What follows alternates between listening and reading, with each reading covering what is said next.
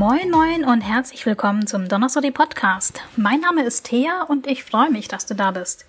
Vielleicht hast du es schon gemerkt, dass es auf Twitter ein bisschen ruhiger geworden ist bei mir und in dieser Episode möchte ich unter anderem auch darüber reden, warum ich zeitweise dran gedacht habe, meine Social Media Präsenz komplett zu löschen und auch warum ich meine ganzen alten Tweets gelöscht habe. Die Überschrift dieser Folge heißt, die linke Twitter-Bubble hat ein Problem. Und dazu möchte ich mit dir zwei Beispiele durchsprechen, um ja, dir zu zeigen, was genau ich damit meine. Als Disclaimer vorneweg, das hier ist meine subjektive Meinung und das sind meine Erlebnisse und meine Eindrücke. Äh, du, liebe Zuhörerin, kannst komplett anderer Meinung sein. Das ist vollkommen okay, weil du hast bestimmt andere Erfahrungen als ich gemacht. Aber ich möchte einfach mal ähm, ja, reinen Tisch machen und einfach von meinen Erlebnissen erzählen und dir die subjektive Sicht der Dinge schildern. Die linke Twitter-Bubble hat ein Problem. Und damit meine ich nicht dich vielleicht, liebe Zuhörerin, wenn du mir zuhörst, sondern ich meine einfach die klischeehaften alten weißen Männer. Es sind aber auch natürlich auch Frauen dabei. Der Großteil der, hm, wie sage ich das denn, ein bisschen höflicher ja, der unausstehlichen Leute, mit denen ich es zu tun hatte, waren tatsächlich Männer. Es sind Leute, die keine Ahnung und auch kein Interesse, das ist das Schlimme, kein Interesse an Intersektionalität haben und die aktuelle Themen über Diversität und Zugehörigkeit nicht kennen und die glauben, dass es reicht, wenn man im Profil Hashtags wie No Nazis oder No AfD im Profil hat. Und das sind ebenfalls Leute, die gerne mal antiasiatische Stereotype raushauen oder auch mal das N-Wort verteidigen.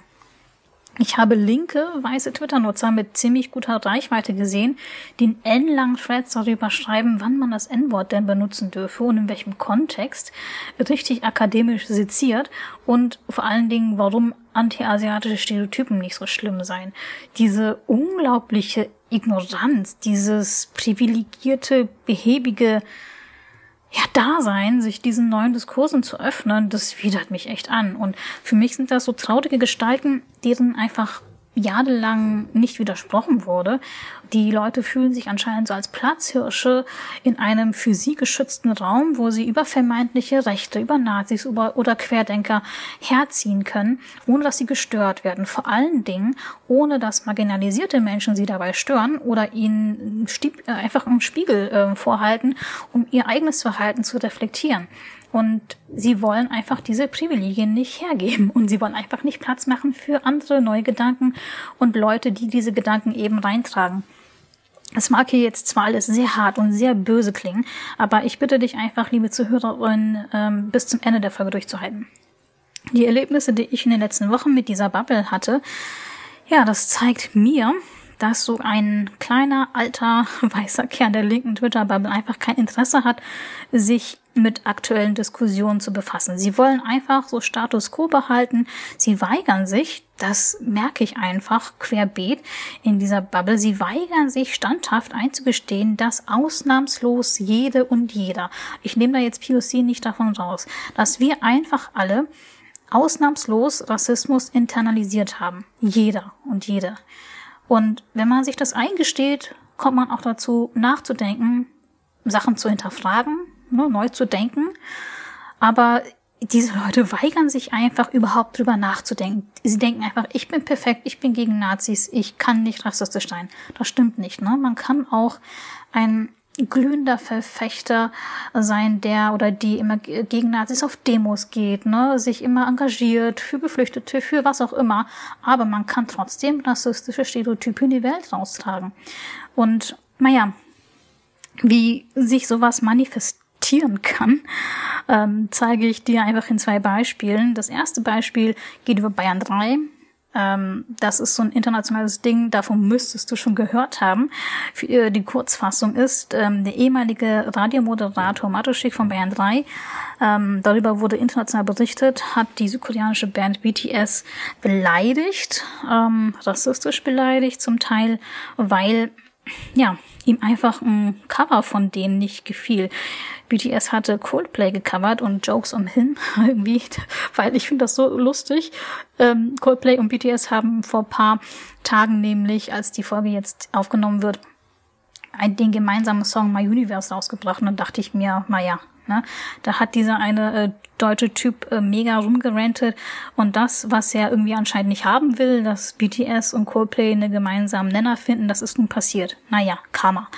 Ähm, was wollte oder was hat äh, Matoshik getan? Er wünschte den Südkoreanern einen Urlaub in Nordkorea und ähm, selbst Uninformierte sollten wissen, dass wenn Südkoreaner in Nordkorea landen, gibt es nur zwei Möglichkeiten. A, man ist ein Überläufer oder B, man kommt in den Gulag. Und das ist so gut wie ein Todesurteil. Außerdem hat er auch noch BTS mit einem Virus verglichen. Ich glaube, das war der SARS-Virus, der übrigens auch tausende Leute getötet hat und halt tödlich sein kann. Und ich verstehe nicht, wie jemand, der in, dem, in den Medien arbeitet, nicht wissen kann, dass seit äh, dem Ausbruch von Corona, Corona es immer wieder international und national es Angriffe physischer und psychischer Natur auf asiatisch gelesene Personen gab. Auch in Deutschland ähm, wurden und werden asiatisch gelesene Personen attackiert, sei es rassistische Beleidigung, sei es, dass man sich wegsetzt in der Bahn, dass Desinfektionsmittel an die Haustür gesprüht werden oder dass auch körperlich Leute angegangen werden. Ja, ähm, wenn man sich eben Hashtag No-Nazi, Hashtag No-AfD ins Profil schreibt, sollte man sich auch um antiasiatischen Rassismus kümmern. Man sollte das nicht bagatellisieren oder halt selbst dran teilnehmen. Was für manche Leute ein Witz ist, ist ein Stich ins Herz für mich. Und was ich an dieser Diskussion über Rassismus, über antiasiatischen Rassismus so seltsam finde Ne? Es sollte eigentlich keine Diskussion um Rassismus geben. Rassismus ist eine Tatsache, es ist keine Meinung. Und ich finde es so seltsam, dass sich voll viele unbeteiligte Leute einmischen, die gar keine Lebenserfahrung haben und behaupten, sowas sei nicht schlimm. Wenn ich dir als asiatisch-Deutsche, wenn ich dir, liebe ZuhörerInnen, sage, dass es mich verletzt, wenn du Leute, die so aussehen wie ich, entmenschlichst und mit einem tödlichen Virus vergleichst, dann hast du gefälligst zuzuhören. Punkt. Da gibt's keine Diskussion. Ich meine, es klingt jetzt hart, ne? Aber trotzdem, wenn jemand sagt, der betroffen ist, hey, das ist nicht okay. Bitte überleg doch mal, ob du da irgendwas anderes machen kannst. Dann sagt man doch nicht, nö, hat keinen Bock. Ich meine, das kannst du natürlich machen, aber dann bist du ignorant. Und was Rassismus ist, bestimmen immer noch die Betroffenen und nicht die Täter. Matuschik hat neulich in einer Veranstaltung gegen oder über Hate Speech teilgenommen, zusammen mit dem Politiker Bosbach. Und das ist so eine Ironie über Hate Speech, ne? weil er inszeniert sich jetzt anscheinend als Opfer von Hate Speech und setzt sich mit seinem Hass oder mit dem Hass, den er auslösen könnte, mit der Hass und Häme, gar nicht auseinander. Und ähm, ich musste mir in dem Zusammenhang von einem anderen Comedian, ich glaube, er war die eine Hälfte von dem Comedy-Duo Erkan und Stefan, ähm, von dem musste ich mir irgendwie anhören lassen, ich solle die Kirche im Dorf lassen. Und jemand anders, der mitdiskutiert hat ähm, und auf jeden Fall nicht ähm, asiatisch-deutsch ist oder überhaupt gar keinen asiatischen Background hat, hat mir irgendwie so das Wort abgeschnitten und meinte, ähm, ja, ich sollte irgendwie höflicher und netter sein. Nee, wer so unfreundlich sei wie ich, dem würde man nicht zuhören. Ja, fuck off, ne? Ähm, wenn ich das jetzt so lieb und nett sagen darf. Ähm, Ich frage mich, mit was für ein Recht will man uns asiatisch gelesene Menschen das Menschsein absprechen? Ne, also das Einzige, was ich gemacht habe, ist nicht fuck off gesagt wie jetzt ne, im Podcast, sondern mit ziemlich klaren, aber ohne Beschimpfung, mit ziemlich klaren Worten einfach gesagt, dass man ähm, ja, anti-asiatische Stereotype ernst nehmen soll. Und so eine Reaktion von weißen, links eingestellten Leuten habe ich leider häufig erleben müssen, wenn man in ihrer wenn man denen ähm, in ihrer persönlichen Komfortzone zu nahe kommt, wird angedroht, dass man den Support entzieht. Ich meine, als asiatisch gelesene Person wird man sowieso nicht für voll genommen irgendwie, äh, wenn man mit Problemen kommt. Ich erinnere mich daran, dass ähm, zu Zeiten äh, von Stop Asian Hate und so dass ein ziemlich bekannter Rassismusforscher Deutschlands irgendwie mal so in einem Halbsatz in einem Tweet geschrieben hat, ja, es gibt auch wichtigere Dinge. Also es hat sich echt bei mir eingebrannt. Und ähm, übrigens Lia Yu hat äh, in ihren Publikationen ganz gut beschrieben und eindringlich beschrieben, wie dieses Othering, diese Entmenschlichung für Auswirkungen haben. Ich verlinke in den Show Notes einfach zwei YouTube-Videos von ihr. Und ähm, ja, das macht mich sprachlos, weil mit einem Selbstverständnis manche Leute glauben, der erlebte Rassismus, der einhergeht mit Demütigung und unterdrückter Wut, sei zurückstellbar, nur weil man als asiatisch gelesene Person in deren Augen nicht wichtig ist. Bin ich denn kein Mensch? Darf ich denn keine Gefühle zeigen? Darf ich denn nicht böse sein, wenn man mich rassistisch anpumpt? Ähm, muss ich denn immer höflich sein, um ernst genommen zu werden? Eigentlich nicht. Also, ne? Aber ähm, das wird verlangt, dass man als marginalisierte Person immer nett und immer höflich sein soll, damit man supported wird. Und ich finde, das ist ein rassistischer Machtmechanismus, der von vielen einfach unbewusst benutzt wird ich unterstelle den Leuten nichts Böses, ne? Aber es ist so, dass es ein Machtmechanismus ist, ähm, so ein internalisiertes Verhalten, von dem übrigens POC auch nicht frei sind. Ähm, ich finde, das wird dann erst schlimm und absichtlich, wenn man darauf angesprochen wird, ne, ähm, nach dem Motto, hey, du entziehst mir jetzt deinen Support, nur weil ich mich nicht so verhalte, wie du es gerne hättest. Ähm, wenn man darauf angesprochen wird, und wenn das Gegenüber einfach nicht über nachdenken möchte und das Verhalten nicht hinterfragt, dann wird's absichtlich. Und genau das machen halt eben in Anführungsstrichen alte weiße Männer, über die ich hier rede. Ähm, ja, ich glaube, ich habe es vorhin schon erwähnt, ich vermute, Matuschik hält sich da irgendwie nur im Gespräch, um sein Buch zu vermarkten und fühlt sich anscheinend ernsthaft und das nehme ich ihm auch ab, dass er halt gekränkt ist. Ähm, er hält sich, glaube ich, äh, für zu Unrecht als Rassist beschuldigt und ähm, fühlt sich wohl ziemlich, ziemlich, ziemlich getroffen und gekränkt. Und das stemmt einfach von der Tatsache raus, dass er nicht akzeptieren will, dass wir alle Rassismus internalisiert haben. Und wenn man das nicht akzeptieren kann und will, dann bleibt man halt ewig gestrig. Und ich glaube auch, dass diese Art der Kränkung in dem nächsten Fall, in dem zweiten Beispiel, ähm, das ein bisschen persönlicher ist, auch eine Rolle spielt. Ich habe vor einiger Zeit auf Twitter mh, hm, zufällig einen Hobbysänger entdeckt, der ein unglaublich pietätloses Lied zum Besten gegeben hat. Mit guten Absichten, ne? aber alle guten Absichten nützen nichts, wenn das Ergebnis einfach schrecklich ist. In dem Lied ist es so gewesen, dass die Person, also der Sänger, der es weiß, so getan hat, als ob er schwarz oder als ob er ein BPOC wäre und er hat in dem Stil eines Hörspiels die Flucht über das Meer nachgespielt und auch das Ertrinken ähm, eines POCs. Und wer macht das? Warum macht man das? Warum cosplayt man als weiße Person ein POC und spielt deren Flucht und Ertrinken über das Meer nach? Wem soll das bitte helfen? Ah, ja, was soll das eigentlich bringen? Sowas traumatisiert doch erneut. Das ist Voyeurismus das Ergötzen am Leid vom POC und was mich besonders gestört hat, oftmals werden BPOC nur wahrgenommen, wenn sie über ihre Leiden berichten oder wenn sie halt selbst leiden und ihre Körper und Erlebnisse sind zur Begutachtung Dritter da. Vor allen Dingen wird auch White Saviorism ziemlich oft mit Hilfe verwechselt. Nun ja, ähm, ich habe in einem Thread über diese Sache geschrieben und der Sänger hat das Lied untergenommen. Bis dahin war da irgendwie noch kein großer Bohai um die ganze Sache gemacht worden, aber leider äh, kam es zu einer Reaktion, ich nenne es äh, von der Links Trash Twitter Bubble um diesen Sänger. Diese Reaktion ließ alles hochkochen. Ein Individuum, dessen Namen ich hier nicht nenne, da ich annehme, dass ähm, der Typ sich an der Aufmerksamkeit, die er mal bekommt, genüsslich suhlen wird. Der malte äh, einen Kreis um mein Gesicht, um mein Profilbild, ähm, à la Racial Profiling inklusive Clown-Emoji und betitelte das als POC ernsthaft. Also er sprach mir das POC-Sein ab. Und ich möchte da jetzt nicht näher drauf eingehen. Ne? Also, ähm, dass man POC ist oder BPOC hängt jetzt nicht von der Hautfarbe ab. Das ist eine rechte Denke. Ähm, aber diese Art und Weise, wie der auch noch versucht hat, mich bloßzustellen, chemisch bloßzustellen, das ist einfach rechts.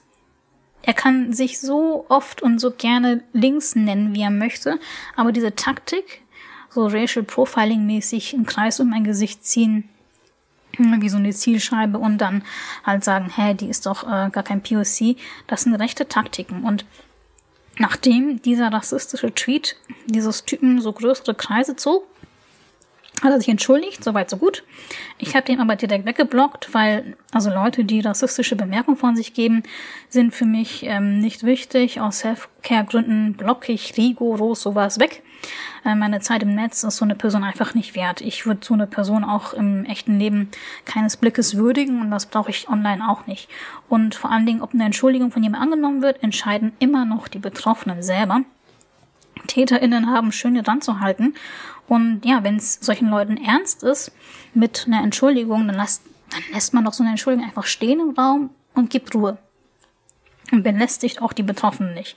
Aber genau das ist passiert. Ähm, ich hatte den Typen ja geblockt, ne? Und da hat er versucht, sich über Mutuals bei mir ähm, zu melden und zu sagen, dass es ihm leid tut, aber es ist mir scheißegal. Sorry, ähm, pardon my French, ne? Aber wenn ich jemanden blocke, dann habe ich keinen Bock auf den. Und wozu? Es bringt mir, es tut mir nichts Gutes, es bringt mir keinen Seelenfrieden, ich lerne daraus nichts, wenn ich so einem Typen verzeihe. Außerdem geht das nicht von heute auf morgen.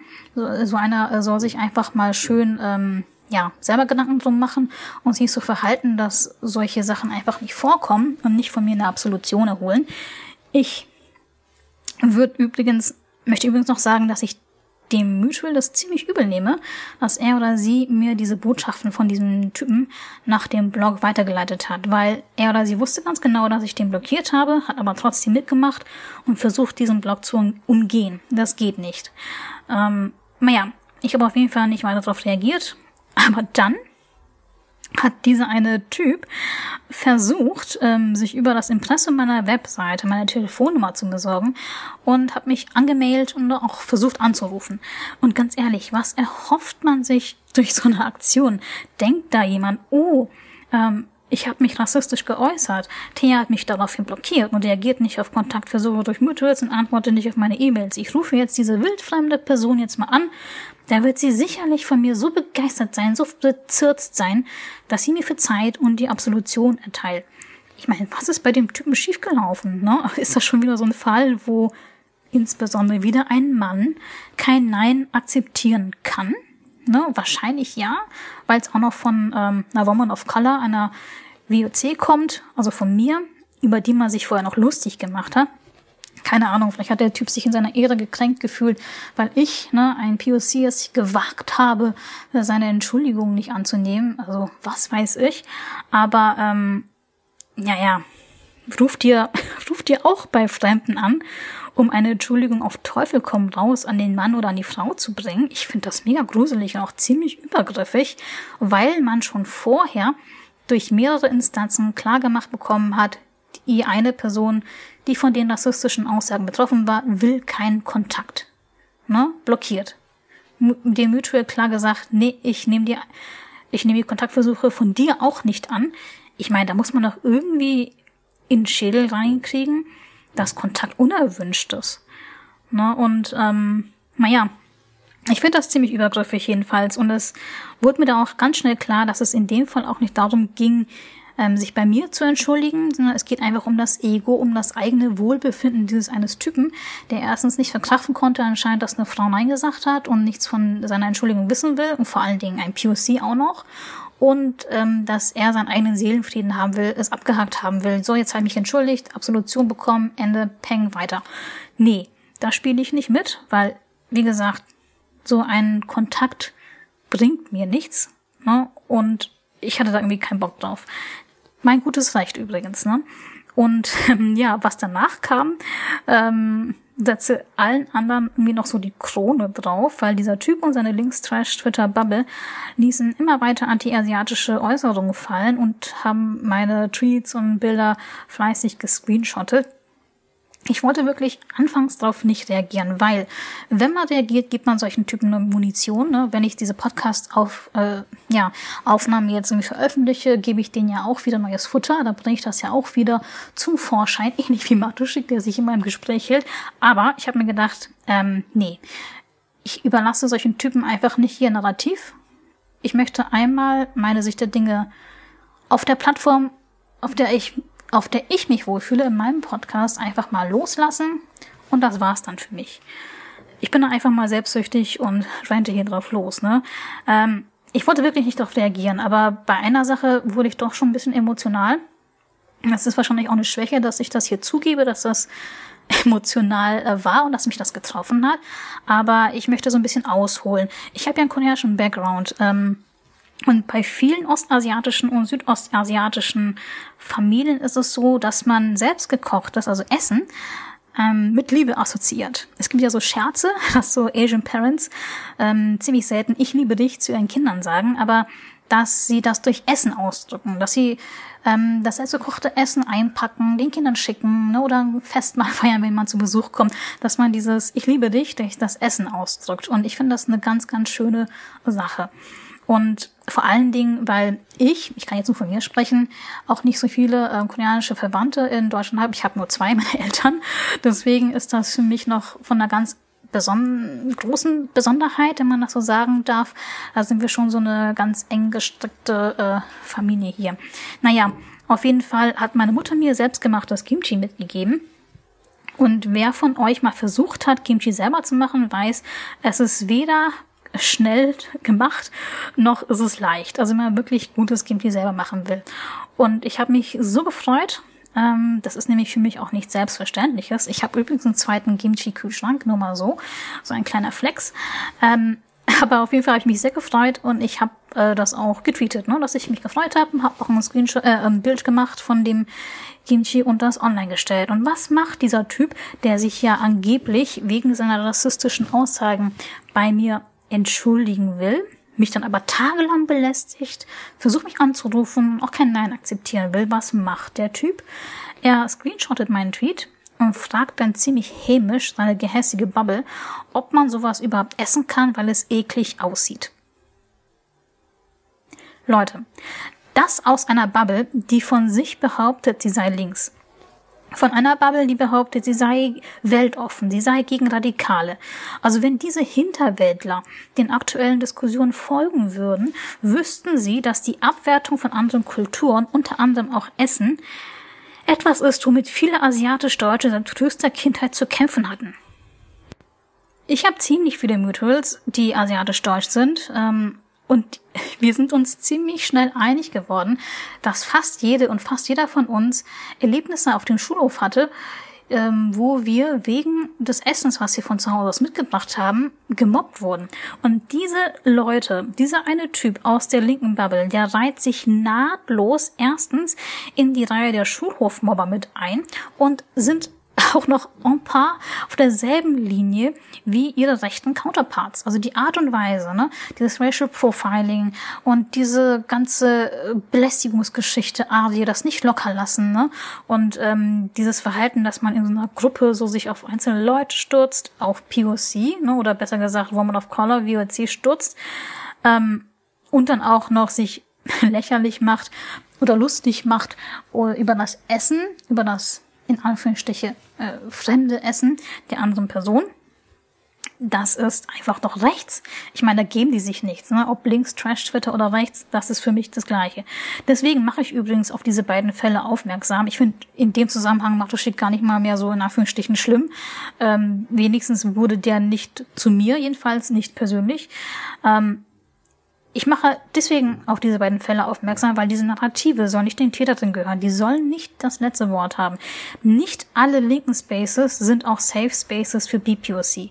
Das solltet ihr wissen. Wenn ihr BPOC seid und irgendwie voll neu unterwegs in dem ganzen Aktivismus, Krams und so, es klingt jetzt irgendwie sehr des, ähm, nicht destruktiv, aber es klingt ein bisschen ähm, demotivierend. Aber es ist so, nicht alle linken Spaces sind auch Safe Spaces für uns. Und wer glaubt mit einem Hashtag nur Nazi, nur AfD, ne, wer glaubt, damit sei Allyship erledigt, performt nur für sich und für andere weiße Leute. Mein Fazit, beide, also sei es Matoschik oder dieser andere Typ da, ignorieren Betroffene leider und sehen sich selbst als Opfer, weil sie jetzt eben Gegenwind bekommen. Ich glaube auch, das ist das erste Mal, wo solche Leute, ich jetzt meine ich jetzt nicht spezifisch Matuschik oder diesen einen Typen, sondern solche Leute, die von sich selber überzeugt sind und in ihrer weißen Privilegienbubble sehr, sehr lange alleine waren, ohne marginalisierte Leute und immer für marginalisierte und über marginalisierte Leute gesprochen haben und nicht mit ihnen. Ich glaube einfach, dass das erste Mal, wo sie jetzt langsam von progressiven, diversen und intersektionalen Gruppen Gegenwind bekommen, die sich einfach nicht den Mund verbieten lassen. Ich meine jetzt nicht damit unbedingt mich, ne? ich bin ja nur ein kleines Licht, aber ähm, ich meine allgemein so die jungen Leute, natürlich auch weiße Leute, weiße Allies, die sagen, hey, so geht das nicht weiter, wir brauchen neue Diskussionen, wir brauchen neue Richtungen, neue Denke, wir müssen alte Muster aufbrechen, wir müssen neu denken, mitdenken und auch manchmal auch Platz anderen Leuten überlassen. Ich glaube, die kommen damit einfach nicht klar. Die sind einfach so Dinosaurier, alte Fossile, die einfach noch nicht geschnallt haben, dass ihre Zeit in diesen privilegierten Spaces vorbei ist. Und wer sich selbst und seinen Bekannten so eine Art von Absolution erteilt, weil er oder sie sich schon lange gegen Rassismus engagiert, ist doch so ein netter Typ, bla bla bla blub, aber dabei das eine oder andere mal so durchgehen lässt, dass man hier und da eine antiasiatische Bemerkung fallen lässt, dass man hier mal das N-Wort nutzt und so weiter und so fort. Ähm, dass man denkt, ja, ich habe das schon immer gemacht, ich war schon immer gegen rechts, ne? Ja, das eine oder andere Mal, ne, das kann man ja schon irgendwie verzeihen. Nee, kann man nicht. Ne? Wenn's, wenn man das nicht kann, ähm, wenn man dem Bekannten oder sich selbst nicht den Spiegel vorhalten kann, dann hat man einfach dieselben Stereotype wie rechte Leute verinnerlicht und ist so lange ein Ally, wie es ihm oder ihr in den eigenen Kram passt. Und das ist kein Allyship. Das ist keine Unterstützung. Und das ist echt schade, dass ähm, linke Leute anscheinend auch dieselben Taktiken wie Rechte anwenden, wenn es ihnen selbst unangenehm wird, wenn sie selbst betroffen wird. Ich habe durch meinen ehemaligen Job bei den Grünen ziemlich viel über Hate Speech gelernt und auch selbst erfahren. Ich hatte ziemlich viel aus. Das habe ich, glaube ich, schon ziemlich oft bei äh, in meinem Podcast gesagt. Das ist eigentlich ziemlich traurig, aber nun ja. Aber diese Art der Mails, Tweets und Kommentare unter meinem Podcast, die ich erhalten habe, und vor allen Dingen dieser Masse, also ich habe übrigens jemanden, ähm, eine gute Freundin, die Kommentare unter meinem Podcast äh, für mich freischaltet, damit ich sowas nicht lesen muss. da bin ich jetzt ziemlich, ziemlich dankbar. Hm, bei Mails, bei Gmail kann man übrigens auch bestimmte Wörter komplett rausfiltern, dass die ganz woanders landen. Das habe ich jetzt später erfahren und auch gemacht. Aber ähm, also das, was ich da alles an Hass bekommen habe, auch äh, in Mentions oder Non-Mentions, ähm, das war, das war schon krass. Das hat äh, schon eine andere Dimension äh, erlebt als damals, als ich noch für die Grünen gearbeitet habe, weil es hat sich jetzt nicht unbedingt auf das bezogen, was ich geschrieben habe oder was ich gesagt habe oder was ich gemacht habe, sondern ich glaube, so weiß ich nicht, 80 bis 85 Prozent der Sachen, die ich bekommen habe, haben sich einfach nur darauf konzentriert, auf eine Sache, die ich nicht ändern kann, dass ich eben aussehe, wie ich aussehe es ist halt eine Sache, über die ich nicht nachdenken kann, über die ich auch keine Kontrolle habe, weil ich kann jetzt nicht mein Aussehen ändern von heute auf morgen, habe ich auch nicht vor. Ähm, aber dass man deswegen zur äh, Zielscheibe wird und vor allen Dingen von Linken, das war krass und das war heftig. Ich habe deswegen rigoros über 4000 Accounts sind jetzt mittlerweile geblockt. Ähm, da habe ich jetzt ziemlich viel Ruhe. Ähm, mir ist egal, ob man über mich spricht, ne? Ähm, aber ich brauche das jetzt nicht in meinen Mentions haben. Und ich habe auch alle meine alten Tweets gelöscht, weil ich diese Mentions nicht mehr reinbekommen wollte.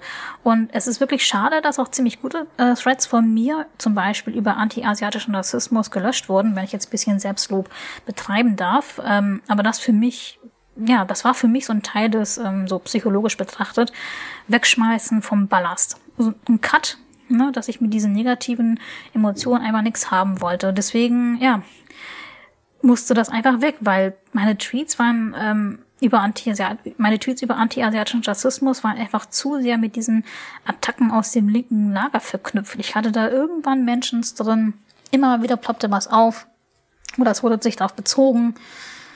Und ja, diese ganzen Mails und privaten Nachrichten. Und für einen Moment habe ich echt gedacht, dass ich mich komplett von Twitter löschen möchte. Und ich habe mich auch mal kurz gelöscht. Ne? Man kann sich das ja, ähm, man kann es ja wieder rückgängig machen lassen. Ich wollte mir am Ende, ja, ich wollte am Ende die Genugtuung diesen Leuten einfach nicht geben. Ne? Meine Stimme ist vielleicht leiser geworden, aber zum Verstummen hat man mich nicht gebracht. Ja, das war ein schwerer Brocken und ich danke dir, liebe Zuhörerin, dass du so lange durchgehalten hast. Wenn du mich kontaktieren willst, natürlich jetzt nicht übergriffig, sondern einfach nur auf Twitter, kannst du das ähm, bei November Beetle tun. Und alle Links, Infos und andere äh, Sachen findest du in den Show Notes. Hab vielen, vielen Dank fürs Zuhören und bis zum nächsten Mal. Tschüss!